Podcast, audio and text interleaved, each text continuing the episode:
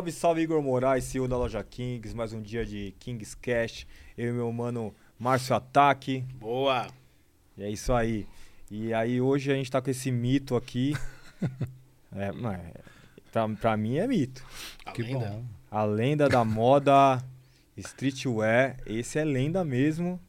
Alexandre Erkovic. É isso? Sou é, eu. É assim, Erkovic? Pode ser. Hershkovich. Ah, é. É. Her Hershkovich. Her- é italiano? Não, é polonês. Polonês. É. É. Cara, é um prazer, viu? Prazer é meu estar aqui. Porra, é. Obrigado pelo convite. É, Eu acho que eu não sou tão. tão. Nossa diferença de idade não é tão. Mas eu. Eu sou Acho desde que é, pequeno. sim. É, ah, que bom. Desde pequena foi pouco agora. Desde que você era criança, você era meu fã. Que bom Mas você saber. vendia tênis do, dele, não vendia na loja? Dele? É, a gente chegou a vender algumas peças. Ou não? Eu fiz tênis com a Vert, fiz tênis com a, com a Converse também, com a Olímpicos, vários, com vários Não, fabricantes. Eu ganhei o Sidney da Olímpica. Ah, sim, ah, sim. verdade. É. Só que minha, minha esposa. Minha esposa comprou. Eu tava, eu tava falando pra você sobre licenciamento. Sim, sim. Porque minha esposa uma vez comprou. Jogo de cama. É. Eu falei, caramba, eu não sabia que tinha, que animal. Sim, sim. É, foi uma época que eu, eu ainda trabalhava na, na marca que eu fundei, né? Na Uhum. Alexandre Hershkovich, que hoje não é mais minha, eu vendi. E, e acho que uma das grandes coisas que eu quis fazer lá era popularizar o design, né? Popularizar a moda. E eu sempre entendi que o design era para todo mundo, né? Que, a, que os produtos podiam ser para qualquer pessoa e não só para um público específico que consumia moda ou que me conhecia. Então eu acabei abrindo a marca para um negócio de licenciamentos, né? Então com os licenciamentos a gente conseguiu conseguia fazer produtos que vendiam assim no Brasil, fora do Brasil em grande escala. E assim quem queria consumir alguma coisa da minha marca que não fosse a roupa especificamente, aquela roupa de passarela, tudo, acabava comprando os produtos licenciados, né? Pô, cara, é engraçado que a gente pensa, pensa igual, né? Porque eu já falava em não canibalizar, é, mas popularizar o Air Force One, a moda streetwear há, há 15 anos atrás. Eu acho que eu acho que tem que levar informação para quem não Sim. tem. É, eu sempre, eu sempre fui a favor de daquilo que eu queria fazer, ou daquilo que eu fiz, que pudesse chegar a mais pessoas, Mas, né? cara, desculpa, Pode mas falar. tem uma, uma, uma pequena polêmica aí nisso aí. Por exemplo, é, você não acha que o- o- os estilistas renomados ali dos anos 80, 90, é, eles ficaram meio, a- é, tipo, hater, assim, falando, puta, ele, ele tá vendido. Eu, eu não sei se aconteceu isso, tá? Eu não, tô- assim, quando eu comecei a quando eu comecei a fazer grandes negócios de licenciamento, grandes contratos de até de patrocínio com outras empresas, eh, lá no começo eu lembro que, sei lá, 99, 2000, faz bastante tempo, eu lembro de ter recebido críticas assim, ah, o Alexandre se vendeu e tá usando a passarela para vender produto. Mas na verdade, eh, isso aconteceu quando, pela primeira vez, eu fiz um, eu recebi um patrocínio da Motorola e que eu tive que pôr os produtos da Motorola na passarela. Então não era roupa, era o celular, né? Uhum. Era o telefone. Mas eu tinha uma linha de celulares com a Motorola, era, era o meu celular que estava na passarela. Era o celular que eu tinha criado, né? E eu falei, não, é- realmente aqui é uma super vitrine para você fazer negócios. E você pode fazer negócios vendendo o seu produto, ou você pode fazer negócios é, utilizando um- uma matéria-prima, um produto de uma outra empresa que quer aparecer nesse espaço que você tem e que você chama tanta atenção.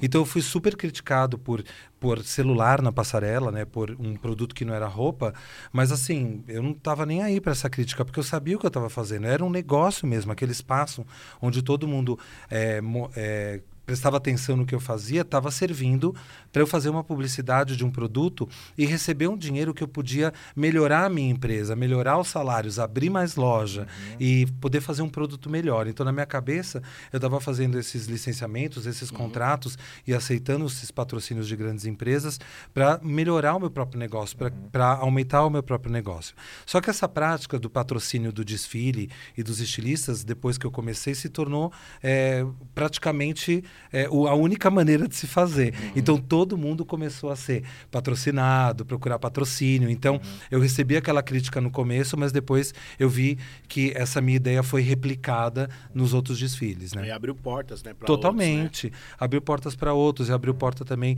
portas para as empresas, as grandes empresas enxergaram na moda e nos estilistas um espaço para mostrar seus produtos e desenvolver produtos com os estilistas. Acho que esse foi o grande, um dos grandes legados aí, o começo dessa história de licenças, né, de produto. Pode crer. Ó, eu tenho uma pergunta. O que, que você vê, assim, que aconteceu com o mundo da moda na questão da- do Fashion Week? Que hoje você, tal- talvez as pessoas não, não, não vê mais aquele valor Sim. que tinha antes, né? Então, engraçado que hoje é a segunda vez que eu estou discutindo o mesmo assunto. Eu dei uma entrevista de manhã para a Folha e essa foi a grande, a grande questão da, da entrevista. Aonde que o- a semana de moda comecei a- começou a perder um pouco da grandeza que ela tinha ali no meio dos anos 2000, né?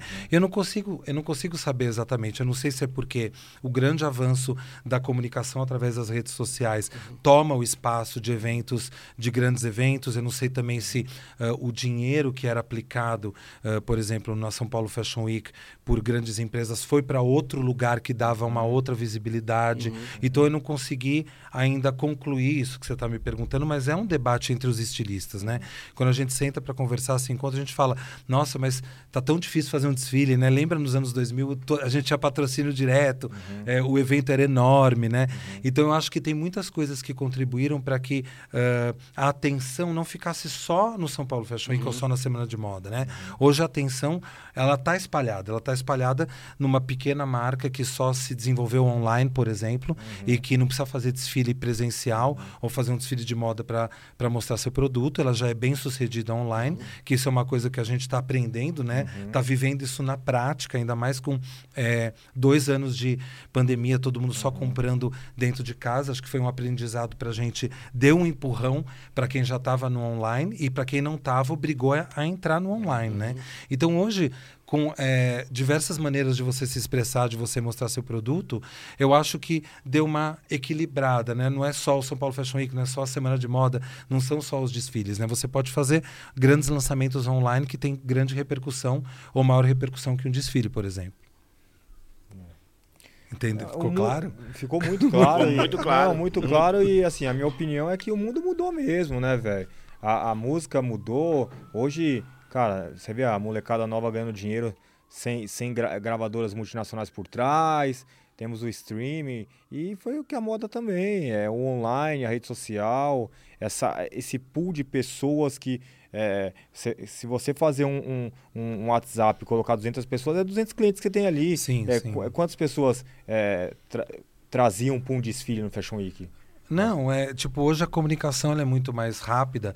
E o que você falou é muito interessante, porque você falou assim, ó, tem gente fazendo música que não precisa de uma gravadora. O que, que faz a gente pensar que o que vale é uma boa ideia, Exato. né? Então assim, você se você tem uma boa ideia e você assim grava uma música sei lá, sem grandes recursos, e essa música é boa, ela pega, Sim. você não precisou da gravadora. A gravadora é que vai atrás de você Exato. né? Então, assim, quando você tem uma boa ideia, seja na moda, seja na música, onde for, é, é a boa ideia que vai prevalecer hoje, né? E nem sempre é tem alguém por trás ou a grande qualidade daquilo. A qualidade, com o tempo, você vai adquirindo, vai aprendendo a ter qualidade no seu trabalho, no seu produto, no seu serviço.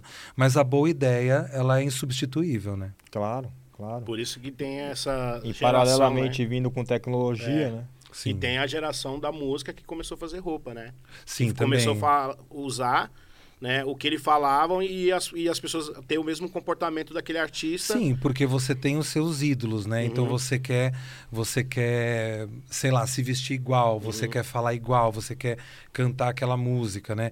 Então eu acho que eh, na música especificamente, os grandes, eh, as grandes bandas, os grandes cantores ou o que for, eles se expressam demais através do jeito que eles se vestem, né? Eu não, eu não conheço nenhum assim, nenhum cantor que fala que não se importa com a roupa que veste, né? Todos. Todos se importam, né? Assim, a gente pode falar lá de trás até hoje, a gente pode fazer uma retrospectiva aí desde o começo ali, 1950, 40, né? Começo de rock e tudo, como, como a Sim. roupa é importante para eles. Então, é, aca- eles acabam sendo, de fato, lançadores de moda e muitos deles, como como você falou, abrem as próprias marcas, porque tem Uhum. ideias, tem recursos, né? Tem um grande público que já segue e que vai consumir. Então Uhum. aquilo é uma venda certa, né? Sim.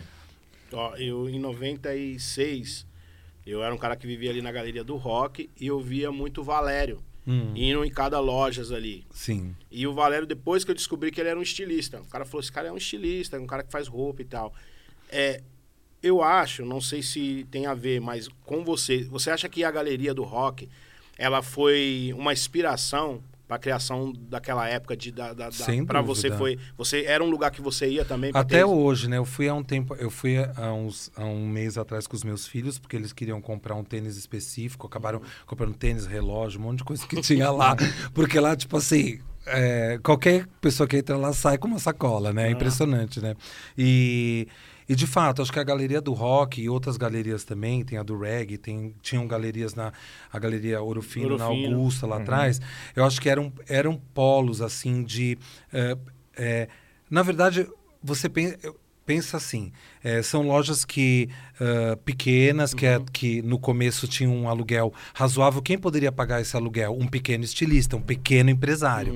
Sempre, as, na- invariavelmente, as melhores ideias nascem dos pequenos, né? Enquanto são pequenos, né? Então, quando você ia ou vai na galeria do rock, eu, quando eu fui agora, eu fui com um olho assim. é, eu andei, o que, que eu vou achar de diferente para mim, né? Então, assim, quando você vai lá, quando eu vou lá, eu procuro, ah, o meu olho vai vai sendo guiado por coisas que eu ainda não vi ou coisas que só tem lá. Então, assim, acho que esse é o papel desse pequeno comércio, que na verdade nem é tão pequeno, porque hoje o aluguel da Galeria do Rock é, não é, é caro, né? Nem, nem dá para não dá para falar caro, barato, assim. Isso é muito Por metro relativo. quadrado é caro. Mas assim, não é, não é como era antigamente. Ah, eu vou abrir uma loja lá, vou pagar um aluguel de 1.500, dois... Não existe mais isso, entendeu? É, então, exato. lá realmente é um grande polo lançador disfarçado de uma galeria de lojinha barata, mas não é. Lá virou, lá virou um- o melhor shopping, né, na verdade. Então, eu acho que essa reunião de pequenos ah, vendedores e pequenos negócios, a gente, as pessoas que vão lá esperam ver uma coisa diferente na galeria, né? Total. Total. Agora, vamos lá. É, Vamos começar do começo, né? Podemos falar, não precisa falar, É. pode falar do fim. também. É, Você, co- você começou como? Olha, eu comecei ah, muito criança ainda, né? Eu tive o privilégio, eu até falo demais isso, eu tive o privilégio de saber o que eu ia fazer ainda criança, né? Legal. Então, eh, dentro da minha casa, minha mãe costurava para ela, né? Fazia roupas para ela e eu ficava observando ela fazer roupa. E daí, um certo momento, eu pedi para ela me ensinar a fazer tudo aquilo que eu observava ela fazer. Então, tirar a medida de um corpo, fazer uma modelagem, cortar, né? Cortar tecido e sentar na máquina de costura. Eu tinha, sei lá, 11 anos de idade. E eu gostei de fazer, né? Eu gostei de realizar, desse poder de transformar ali uma ideia, depois no papel, no tecido, na máquina de costura e virava uma roupa, né? Então eu comecei muito criança, né? Eu comecei fazendo roupas para mim, roupas para ela. Depois ainda na escola, eu levava camiseta para vender, e daí eu tinha que pôr minha etiqueta, minha etiqueta era minha assinatura que eu que assinava. Então, ah, já, já, você já tinha já esse, então esse lance do... não logo assim na primeira roupa que eu fiz. Porque a- o meu grande interesse quando eu comecei a fazer roupa era na construção, como construir a roupa, né? Como fazer uma roupa interessante. Logo depois que eu comecei, quando uma primeira pessoa, eu até acabei de falar isso numa aula que eu dei agora, né? Eu só percebi que minha- o meu trabalho tinha valor quando alguém falou, eu quero pagar por a sua roupa. Eu falei, não, era um amigo meu, eu falei, não, eu te dou. Não, não, não, Ale, eu quero, quero pagar, porque eu vou querer mais, você não, você não vai me dar sempre, então eu quero pagar. Daí eu falei, ah, tá. Daí eu pensei, gente, o que eu faço tem valor, né? Tipo, o que eu faço tem valor. Então tá bom, então eu vou- cobrar, tudo bem. Então eu, come, eu fazia camisetas silcadas, assim, eu comprava a camiseta pronta, é, em depósitos de camiseta. E daí eu fiz um curso de, de silk screen, fazia, eu fazia a tela da minha casa, silcava no chão da minha casa e levava na escola no dia seguinte. Vendia, pegava o dinheiro, comprava mais camiseta, vendia, tá, tá, tá. Então, e daí eu tive que colocar etiqueta. Eu pensei, gente, eu- uma pessoa que quis pagar aquilo que eu fiz, aí isso daqui tem que ter um nome, né? E eu fiquei pensando, será que eu invento uma marca? Eu falei, não, acho que a roupa que eu faço é tão pessoal, tão ah, reflete tanto a minha personalidade que ela não pode ter outro nome senão o meu nome próprio.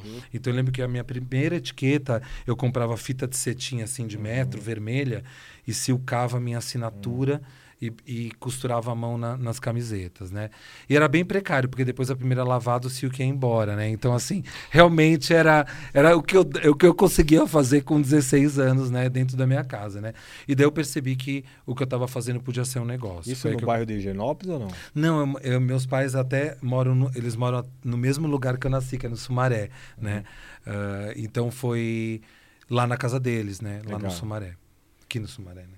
Mas quando você viu que você falou assim, agora eu tô ganhando dinheiro e assim você ficou assustado não, não, calma, calma. Vamos na linha do tempo. Ainda? Calma. Ah, calma. Não, assim, eu, né, nesse começo eu Não, nem porque fiquei ele já tão tinha assustado. 16, já calma. tava ganhando então, dinheirinho ali. Então, mas, mas, é, eu não sabia que você trabalhou naquela marca que eu te falei lá embaixo. Sim. Então tá, 16, aí você foi trabalhar pra alguém. Então, Não, não, não. Daí assim, daí quando eu saí da escola, né, do antigo colegial, né, e tive que entrar numa faculdade, eu não sabia que existia faculdade de moda no Brasil. Então eu fui cursar artes plásticas na FAAP. Legal. Fiz um ano de artes plásticas e no final desse ano, é, meu pai veio para mim e falou: Ale, tem faculdade de moda.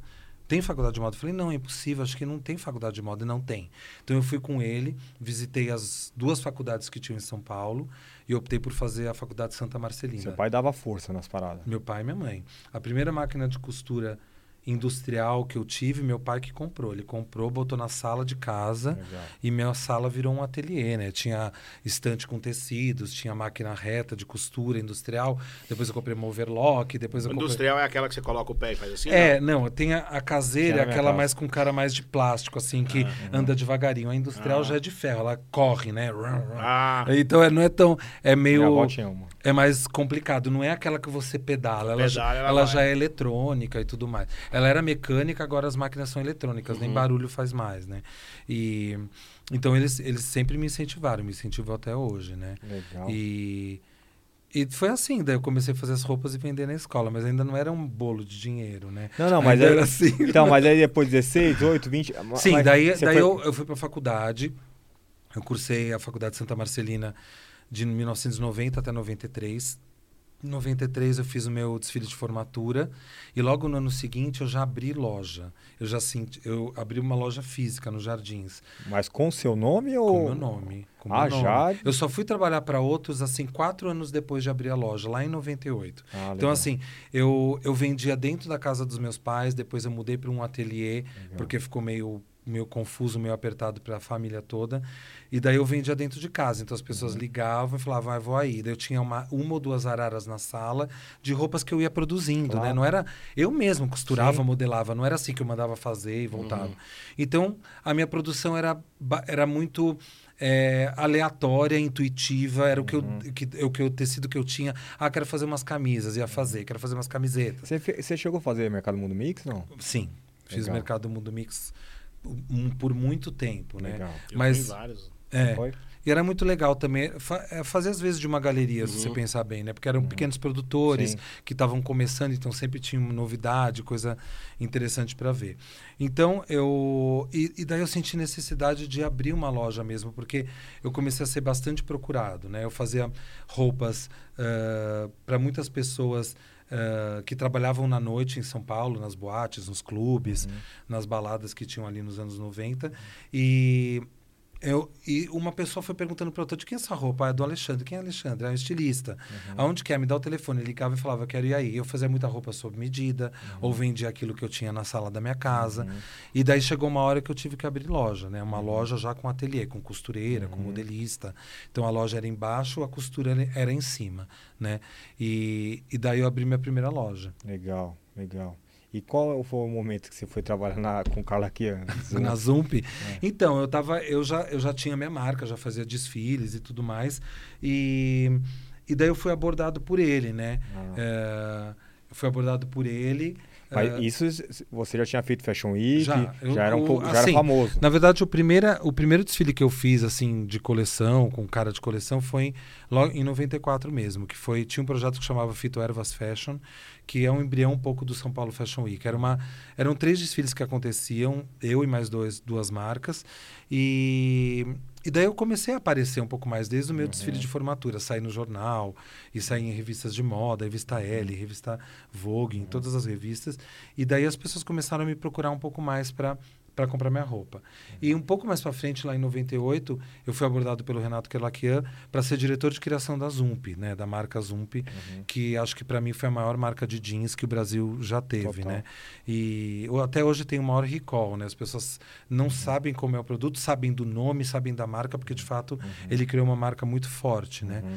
Eu trabalhei durante cinco anos como diretor de criação da Zump. Então, Legal. eu direcionava, trabalhava com várias equipes eh, de criação, a equipe que fazia o jeans, uhum. a equipe que fazia malharia, tricô, uhum. acessórios e alfaiataria. Eu trabalhava com uma equipe de 45 pessoas. Eu direcionava a equipe inteira, que criavam coleções de 600 itens por, por coleção. Era uma coisa bem frenética. Assim. Vendia, vendia muito, né? Muito, muito no Brasil e inteiro. Pa, e paralelamente você... Consegui... Continuei com a minha marca, nunca continu... parei. Continuava... E conseguia tocar. Sim, sem dúvida. De boa. A minha marca e, e também a outra, mar, a outra marca que eu trabalhava. Logo depois da Zump eu trabalhei em outras marcas também como ah, diretor de criação. Então, eu sempre consegui, achei muito saudável para o meu, pro meu trabalho, para mim como estilista, trabalhar com grupos diferentes de uhum. pessoas, né? Então, uhum.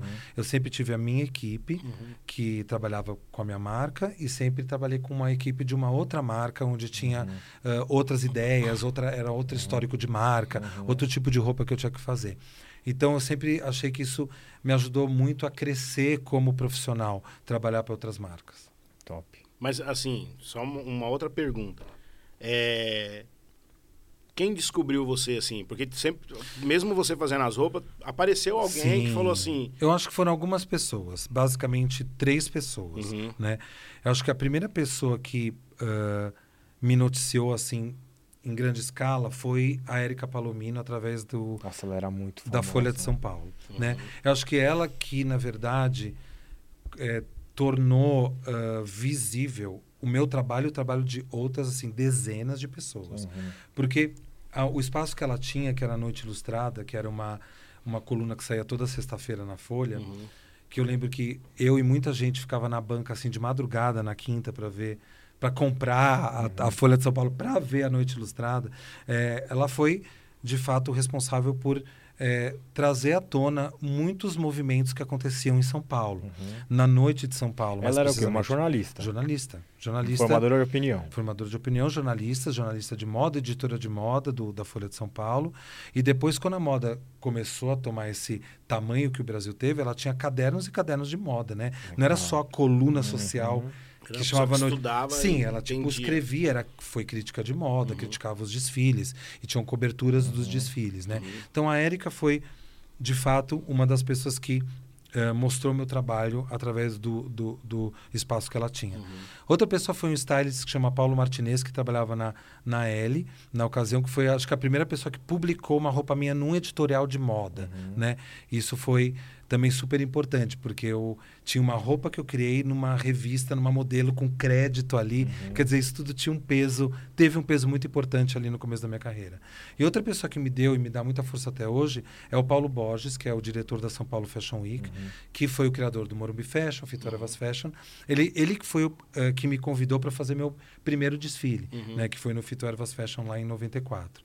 E, e até hoje, né, nós somos muito amigos e ele me dá força em tudo que eu faço. E, então, acho que essas três pessoas, de fato, como você falou, tem uma pessoa que não sei nem se ela descobre, mas uhum. ela não descobre e guarda para ela, descobre e solta para o mundo, solta né? Mundo. Esse é o papel do, de quem descobre, na verdade, uhum. né? Porque você descobrir e guardar o segredo para você esse é uma é, coisa. Esse é o papel do descobridor inteligente, né? É, porque tem os, os egoístas, é, né? Tem os egoístas que é. guarda, né? Que não, guarda... mas isso é bem inteligente, porque assim, você uh, teve a intuição de chegar nessa pessoa por algum motivo e você... Uhum falou dessa pessoa para um público violento, exato, gigantesco. Você exato. imagina nos anos 90, não tinha nenhuma rede social. Era jornal e revista uhum. de moda. Então, assim, jornal diário, receber em casa, na porta de casa, e as notícias vinham através do jornal ou da TV, uhum. né, nos noticiários e tudo mais, nos programas, ou através de revistas de moda que saíam uma vez por mês. Então, uhum. basicamente, a informação saía desses veículos. Né? Uhum. Ô, Alexandre, e, e, é, e você vestiu uma época, ou, ou foi no, no, nas Olimpíadas a Gisele, né? Sim, eu fiz a, eu fui escolhido por ela para fazer a roupa que ela ia desfilar na abertura das Olimpíadas. Pô, isso é animal, né? Sim, foi muito bom. Também é uma, um, é, é um marco, muito importante, né? é. Na Mas sabe carreira. o que é legal você tocar nesse assunto? Porque as pessoas falam, ai, você fez a roupa da Gisele, a roupa da Gisele. Fiz. Só que ela ajudou a fazer também isso, eu nunca tive a oportunidade de falar. A gente conversou muito antes de chegar no resultado da roupa, que era um vestido dourado de paetê, que tinha uma cauda e um decote, papapá. Só que assim, não foi uma criação que só partiu de mim, foi uma criação em conjunto. Eu perguntei demais para ela, o que, que você gostaria de usar nessa noite que vai ficar marcada para sempre na sua carreira, na minha carreira também. Então a gente conversou demais, se encontrou algumas vezes e chegamos a um acordo que essa seria a roupa que ela ia usar. Então não foi uma criação que partiu só de mim, ela me ajudou, ela sabe muito o que ela quer, como ela se mostra, como ela se revela, como ela mostra o corpo, o que fica bem nela. Então a gente teve essa troca técnica, vamos dizer assim, de, do, que, do que ela ia vestir naquela noite. Muito bom. E aí, cara, já falamos 16 anos, já falamos. É, tem várias Tem coisas. pra coisa, falar. hein, meu? Nossa, Coisa. gente, eu só tenho 50, só falta quanto? E Então- agora me fala um negócio, cara. É, cara, eu- eu sou empresário também. de- Porra, minha história também não foi fácil e tal. E uma pergunta assim que não quer calar. É, você acha que você fez um bom negócio quando vendeu o nome, seu, sua brand para essa empresa? É, e, e uma pergunta que acopla essa outra pergunta. Hoje você venderia ou não? Sim, eu venderia. Na verdade, assim, eu não me arrependo de ter vendido, porque a promessa, ah, a promessa na hora da venda era fazer a marca crescer mais do que eu tinha conseguido crescer até aquele momento, né? E, e para mim era interessante, porque eu estava em pleno crescimento, tanto das linhas de roupa quanto dos licenciamentos. Eu tinha, na, na ocasião, sete lojas aqui no Brasil, uma loja em Tóquio, vendia para 120 pontos de venda fora do Brasil, outros cento e tanto, tantos pontos de venda aqui. E a gente está falando de uma marca que era uma marca que era um, nichada, né? Era uma marca muito específica, né? A marca Alexandre Rascovitch. Não está falando, por exemplo, de uma distribuição como a sua, né? Que, é, Uhum, que, é, que é maior e tudo mais. Então, era um tamanho significativo, né? Uhum. Você vender em tantos pontos de venda fora, no Brasil, Claro. ter tantas lojas, né? Então, a venda, ela se deu porque do jeito que eu estava naquele momento, eu não ia, eu ia demorar muito para crescer. E com uma empresa e com um grupo de moda por trás de mim, eu ia crescer com mais rapidez, né? Uhum. Mas não aconteceu isso tudo que, que, que, que, que foi, foi falado e tudo mais. Mas também, como eu tinha vendido 100% da marca, eu não podia reclamar. Eu não podia chegar e falar, ah, você tem que abrir tal loja, não fecha tal loja. Porque eu não era mais o, o dono, né? Uhum. Então, assim, eu não me arrependo eh, por nenhum motivo. O, o maior motivo que eu não me arrependo é porque eu vendi uma marca que, por coincidência, é o meu nome, mas eu não vendi o meu cérebro, o meu raciocínio, minha capacidade de trabalho. Isso, isso não foi vendido. Eu continuo trabalhando até mais do que eu trabalhava quando estava na marca. Né? Então, é, isso prova que eh, a marca tem seu valor, mas o criador, sem a sua marca, também tem o seu valor e ele sobrevive. Agora, a marca sem o seu criador, eu não sei se ela sobrevive. Entende? Então, dá para a gente fazer essa análise também. Não, faz muito sentido isso. E, e aí, é, dep- e em quanto tempo que você teve esse estalo e, e, é, e- e falou, vou fazer a, a- Porque são duas marcas, né? A LG A e a Lagarçon, são duas isso. marcas diferentes. É, né? na verdade, a, a- quando eu saí da marca Alexandre Rascovitch, é, eu fui convidado para ser estilista da marca Lagarçon, que é uma marca que já existia, não, não passou a existir no momento que eu saí da, da, da, da marca Alexandre Rascovitch. A Lagarçon sempre foi um brechó, começou como um brechó, vendia roupas usadas, roupas antigas, né? É, ah, móveis antigos também. Quando eu saí de lá, o Fábio o Souza, que é dono da Lagarçon, me convidou para fazer uma linha de roupas do zero, né, nova. Só que seguindo vários conceitos que ele acredita, como é, por que, que a gente tem que comprar uma mesa nova se tem uma mesa usada super legal na loja. Por que, que você tem que comprar uma, um, sei lá, uma, uma camisa jeans, tem uma camisa jeans num brechó, papapá. Claro que tem gente que gosta, tem gente que não gosta. Aí vai de gostos, a roupa usada e tudo mais. Mas isso é o que ele, o que ele acredita. Então, quando eu comecei a fazer roupas da marca Lagarçone, eu, eu tive que entrar a fundo no assunto de sustentabilidade, reuso, ressignificação de roupa, upcycling, uhum. que é uma coisa que eu, hoje, é o meu assim meu pilar de trabalho, né? Como uhum. é, fazer roupa uh, com tecido que é de fio reciclado, como virou seu core business. É o meu core business hoje é fazer moda sustentável, né? Então hoje é isso que eu faço. Mesmo quando eu estou trabalhando com empresas grandes que ainda não entraram 100% nesse assunto, eu procuro trabalhar, levar para elas assim, Uh, eu vou fazer um negócio com você, mas eu quero usar, por exemplo, algodão reciclado, poliéster reciclado. Então, eu quero ressignificar o seu estoque de roupa pronta. Então, o meu conceito é passado para frente em qualquer negócio que eu faça hoje, né? uhum. né? Independente se é na Lagarçon ou não. Então, uhum. eu entendi que não, não vai ter futuro nenhum se não for um futuro da moda sustentável, uhum. né? Por quê? Porque hoje o cliente, quando entra na minha loja, ele quer saber como é o tecido, que, onde eu comprei, quem fabricou, se, como que é o trabalho, né? Ele não quer mais comprar uma roupa que não tem, que ele não saiba como aquilo foi feito, né? Uhum. Isso é um consumo consciente fudido, assim, né? Claro. Quer dizer, é isso que a gente precisa daqui para frente, claro. né? Porque não tem outro jeito senão a gente respeitar os limites do nosso planeta. Claro. E a moda é, um, é um do, uma das indústrias que mais, mais polui, mais solta lixo no mundo, uhum. né? Você tem aí vários aterros conhecidos como uhum. no Atacama ou na China tem vários aterros uhum. de roupa que as pessoas descartaram e que realmente vai demorar muitos anos para essas roupas é, se diluírem, né? Elas uhum. não, praticamente não vai acontecer Sim. na nossa existência. Então, como é fazer essa mudança de chave para que as grandes indústrias, as pequenas indústrias comecem a fazer uma moda sustentável? Esse é meu papel hoje. É, o problema é que é uma cadeia, né?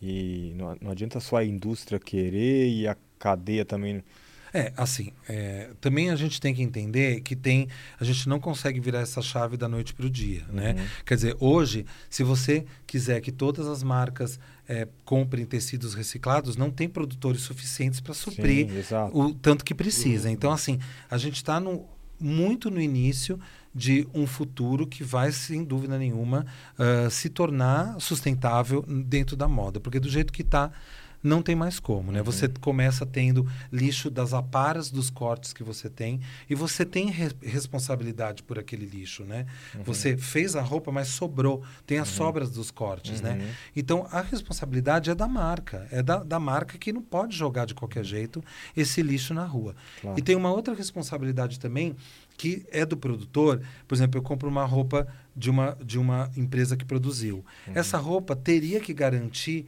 o, o fim dela se eu jogá-la no lixo. Entendeu? Uhum. Isso é a circularidade. Isso tem que acontecer uhum. na moda de qualquer jeito. É ter a quem produz a roupa e solta essa roupa no mundo ter a responsabilidade pelo fim da roupa lá depois que ela é descartada né? Então tudo isso são assuntos novos não dá para a gente mudar essa chave do uhum. dia para noite.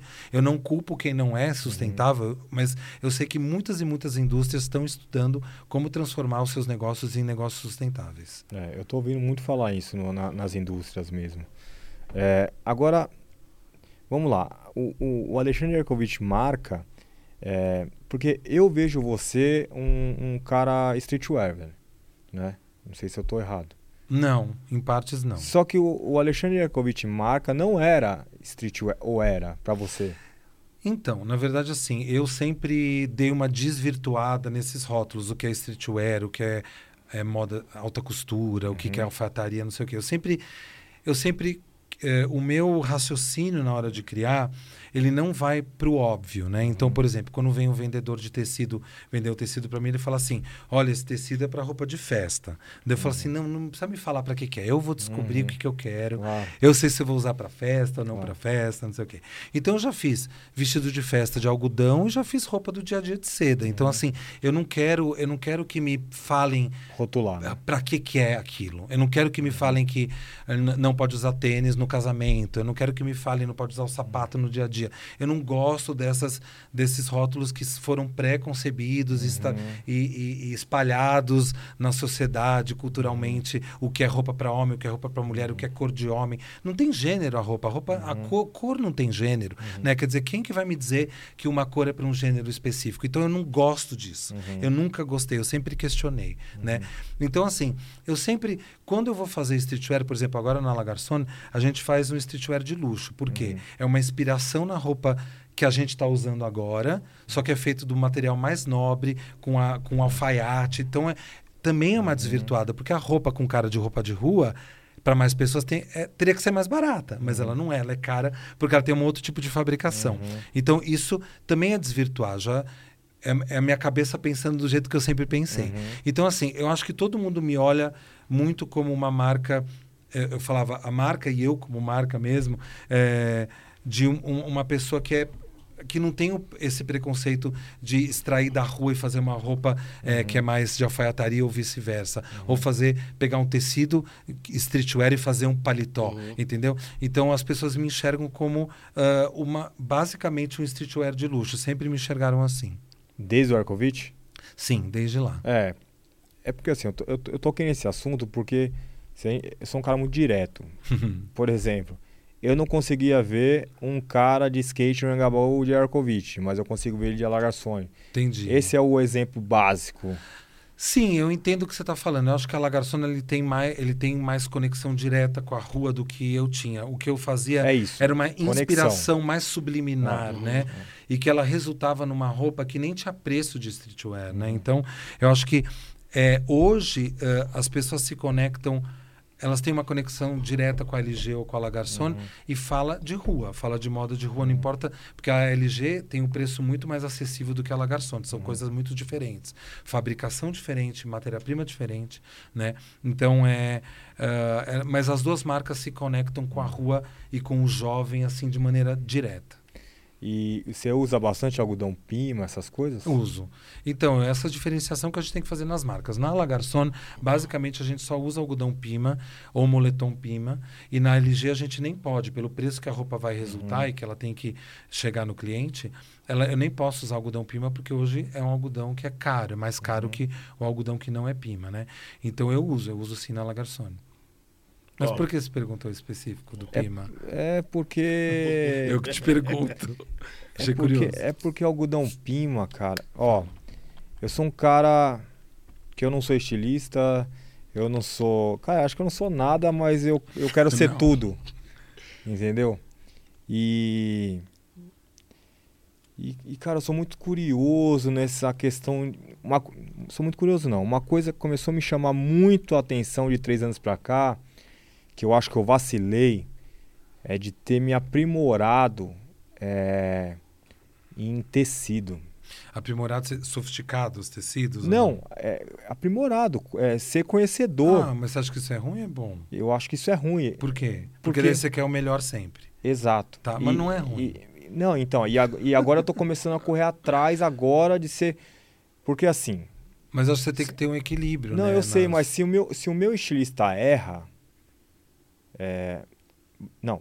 Se meu estilista eh, ele Corta, coloca. corta. Ele, ele, coloca na minha mesa uma coleção é, com os pilotos e eu não sei não é, sou- s- é, não não ser conhecedor de tecido cara o que ele falar pra mim vai ter que ser falado porque se eu não sou conhecedor eu vou eu vou bater Não, o você olho confiou nele pra te exato dizer o que é legal, exato né? mas eu acho cara que que numa empresa que tem estilista, CEO, eu acho que as coisas tem que ser um time, tem que jogar a bo- a bola pro outro para fazer gol.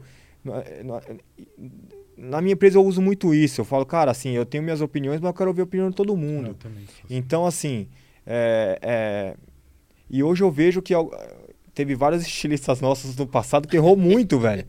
Muito, mas assim, Mas você acha que eu- é por falta de comunicação com você? Por exemplo. eu acho que eles não estavam preparados por aquele momento que eu coloquei aquela responsabilidade neles e eu criei uma expectativa maior e eles não tinham essa expertise, né? É, então- Tem isso. Na verdade, acho que tem algumas, alguns assuntos. Primeiro, saber contratar, né? Quer dizer, Exato. entender exatamente quem você está contratando, quais são as habilidades da pessoa e, e, tal, e, e tem que, você tem que analisar o quanto do seu briefing foi claro ou não foi claro, Uhum. né? Tem que fazer uma autoanálise mesmo, né?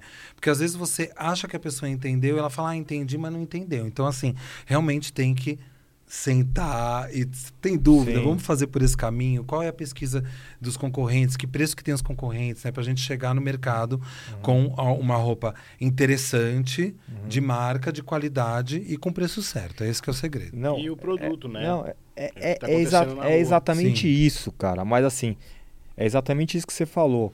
Mas se o cara não ser conhecedor é, do, do, do tecido, do produto e do, e da, é, do processo dele, é, tá bom, ele é um estilista, beleza, ele, ele foi lá, comprou o pano, ele é conhecedor de paleta de cores e tal, é, mandou a, a- a- um- uma pessoa fazer a costura dos pilotos e uma fábrica vai e senta o, o cabelo.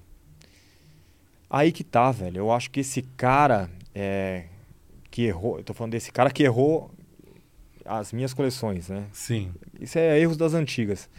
E eu acho que esse cara, ele não era conhecedor de tecido. E se eu fosse, a gente ia bater mais bola, entendeu? Então, mas você falou no começo que é ruim ser conhecedor. Não, não, não. que é bom. Não, não. É ruim não ser. É, ruim não, não ser, né? Não, é ruim não, não conhecer. Sim, é bem ruim. E aí, agora eu tô correndo atrás pra conhecer. Por isso que eu tô falando de pima. Então, mas é porque você hoje vai conseguir conversar de igual para para igual com o estilista. Exato. E se ele te apresentar uma coisa e falar, não, isso aqui não é isso, é aquilo, né? Então, Exato. assim, quanto mais. Tudo bem, você é o CEO, empresário de uma. Você tem uma empresa, tudo, mas você tem. As, a- você tem pretensões, né? prioridades, sim. Você quer ter uma coleção de roupa, né? Você, então, assim, você tem que. Quanto mais você conhecer, mais você vai conseguir conversar e delegar e pedir aquilo que você quer com clareza, né? É, E por- não vai perder dinheiro, né? Não, não vai tempo e dinheiro. Porque né? você, você faz uma coleção errada, você jogou dinheiro fora. Não, e outra, e, o, e, o, e o, o- você não sabe o quanto de prejuízo que você vai ter por não acreditarem que a segunda vai dar certo. Os seus, os seus ah, representantes, os seus lojistas. Ah, você já fez uma, não deu certo agora, por que, que eu vou acreditar? Então, assim, o trabalho de consertar o erro é muito mais custoso do que o demorar um pouco mais para lançar, mas com mais sabedoria. Sabe? Sim. É muito mais custoso você apagar o erro e apagar a imagem, de repente, de uma Alexandre, coleção mal feita. Peraí, peraí, de- desculpa, é, eu, me- eu me embolei aí, eu acho que isso é muito interessante, porque eu acho que foi o que a gente passou. Então você acha que é, é, é melhor ir errando do que ter a pausa? Não, eu acho que é melhor você se certificar das coisas antes de lançar, mesmo que tome mais tempo. É o que a gente fez. Isso. Entendeu? É. Então, assim, ah, sei lá, vou lançar uma coleção, uma- sei lá, eu, não, eu raramente faço roupa de criança. Uhum. Vou lançar uma coleção de criança. Ah, vou lançar amanhã, porque amanhã é o showroom. Não, sei. Aham. não calma. Vamos estudar. Vai demorar mais seis meses, mas eu Uhum. vou fazer melhor. Então, não pode ter essa ansiedade Uhum. de fazer o que o vizinho está fazendo, porque o vizinho já está fazendo há um tempo, já é melhor. Uhum. Já, te- já, já penou um monte, entendeu? Então, assim, estuda mais, toma mais tempo, Uhum. assim, é, do negócio e, e lança com calma, certeiramente, né? Uhum. Melhor. É, aí eu acho que você tem toda 100% de razão, e, mas a gente já. Aí. Mas você passou por coisas. Eu também errei um monte, gente. Eu ia Não é, não agora. é assim, ai, fiz tudo lindo na vida. É, mas a gente tropeça no fast fashion, né?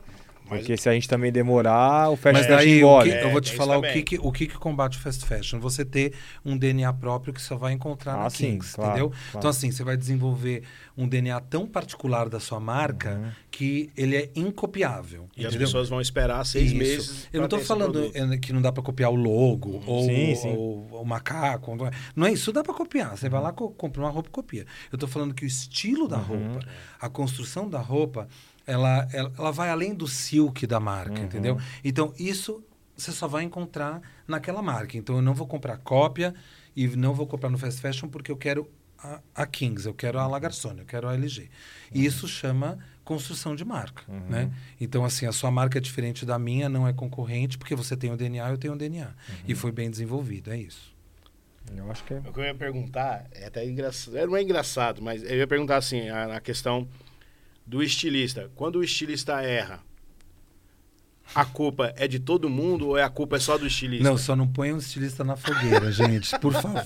Alguém a gente tem que jogar pedra, Por né? favor, Porque a gente tem um porque, estilista. olha, assim, eu acho assim, eu acho que nunca a culpa é de um só, desculpa, porque É. o trabalho é observado, é, o trabalho é, é, assim, alguém tem que aprovar o que está fazendo. Uhum. É tudo assim- monitorado. a não né? ser que assim, ó, faz o que você quiser, eu vendo daqui seis meses e me mostra a coleção. Não, isso tá errado, né? Então, assim, é, qual que é- vamos dar, sei lá, uma semana para você me dar a ideia do tema da coleção.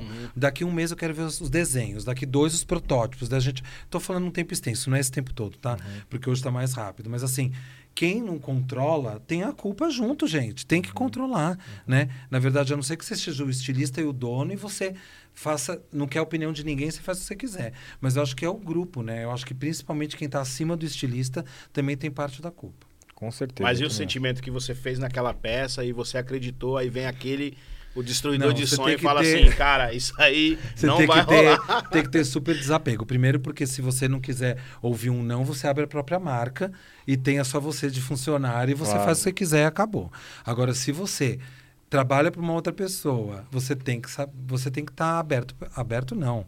Faz parte o não, faz parte a correção. Ah, essa cor não vai vender pelo histórico de venda, então vamos trocar com. Ah, mas essa cor eu adoro, tá na moda.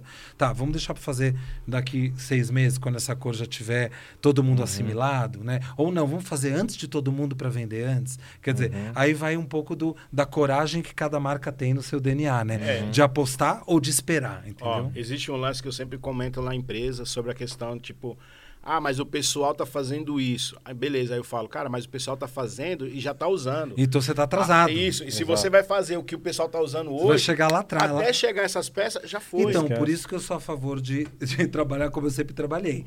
Lançar coisas que eu julgo que são coisas inovadoras Uhum. antes, né? Mesmo que eu tenha que repetir, por exemplo, às vezes eu lanço alguma coisa que as pessoas não entendem no primeiro momento, então eu não vendi muito. Uhum. Mas daqui seis meses, as pessoas já entenderam, então eu repito essas coisas, entendeu? Eu repito algumas fórmulas até que essa fórmula venda bem e, e se esgote, daí eu vou para uma outra fórmula. Uhum. Agora, Ale, é o Acho que seguinte. deu, não. Tô aqui. Não, ainda preocupado não. com o tempo. Acho que mais 10 minutos dá. É, Não, 10 tá. minutos. É, o Ale, agora vamos lá. Tipo assim, é, o, o seu parceiro, o marido, é, ele é seu sócio, né? Não. Ah, não. Não, eu não sou dono da Lagarçone. Ah, não, mas eu pensei que ele era. Não, a, a marca é dele. Ah, a marca eu dele. trabalho para ele. Ah, legal. Entendeu? Mas, não, a minha pergunta é: ele é estilista? Ele é ele, é o, arquiteto? ele é o diretor de criação da Lagarçone e da LG. Ah, eu sou estilista, ah, que obviamente, pelo meu histórico, pelo meu trabalho, eu não consigo ser só um estilista, né? Então eu claro. atuo junto com você é um ele. gestor, né? É, nas ideias, na, na gestão da, da produção e tudo mais. Né? Mas, de fato, lá eu tenho um papel de estilista, muito embora os meus últimos trabalhos tenham sido de diretor de criação, head de estilo. Uhum. Lá eu trabalho como, como estilista. Eu desenho, faço as Uhum. coleções. Semana que vem a gente tem o desfile da Lagarçon, na outra da, da Uhum. LG. Aonde vai ser? No São Paulo Fashion Week, dia 31 de maio, né? Ah, vai a gente vai fazer na FAAP. Vai ser Legal. desfile presencial depois de dois anos e pouco. Que legal, É. hein? Ó, tem uma pergunta, né? Porque eu- a gente tá meio corrido. É assim, o Matheus, acho que ele não tá aqui, ele deu uma saída. Ele perguntou como foi fazer a collab com a Barbie. Com a Barbie e com a Riachuelo, né?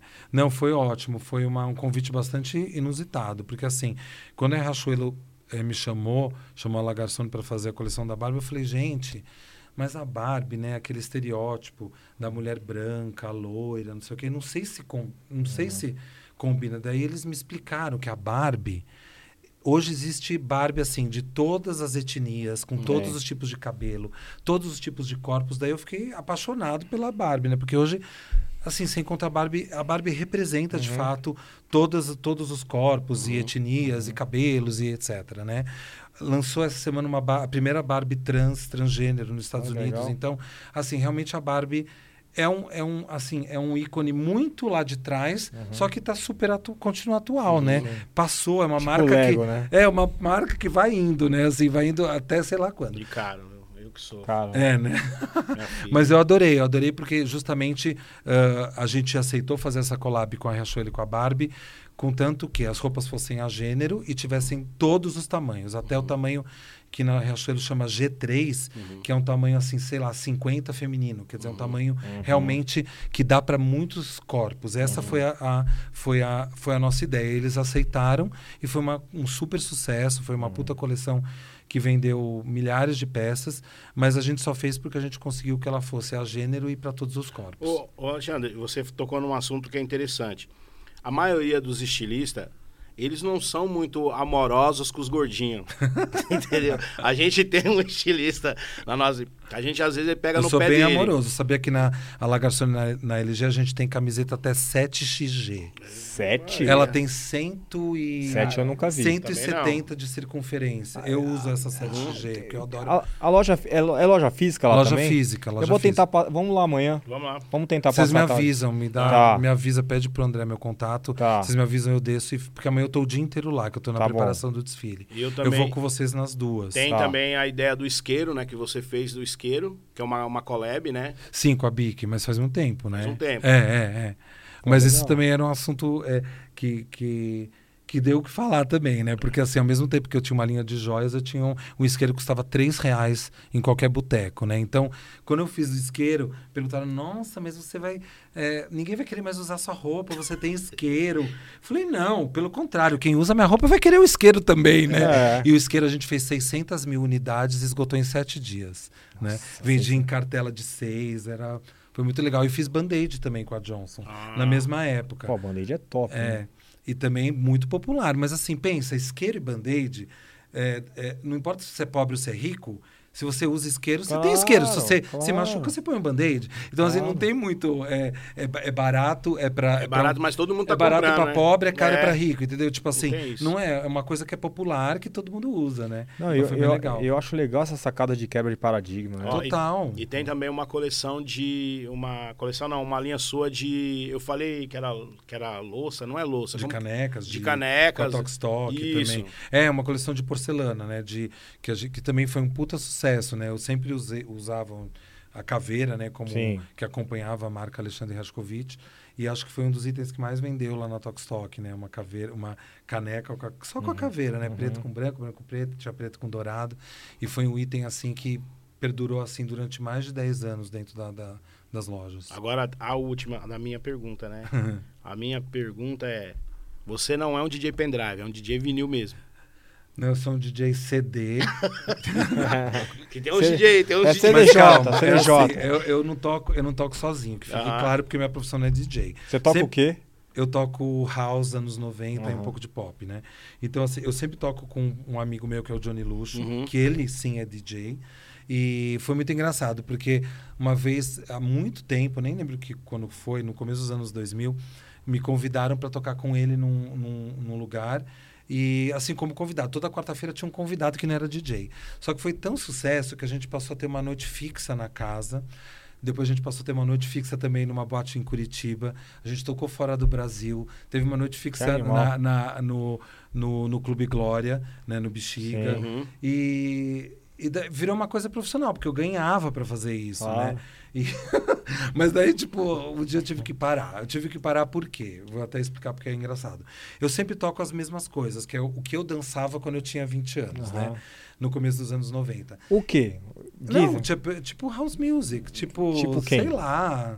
é, é o quê? 2000? Não, 90? é 90, meio- ICMC? tudo, tudo isso. É, Snap, W. Snap, W, Noel. Porra, É eu gosto maravilhoso, né? Mas assim, e, e era um Steve B. Steve B, era um puta sucesso.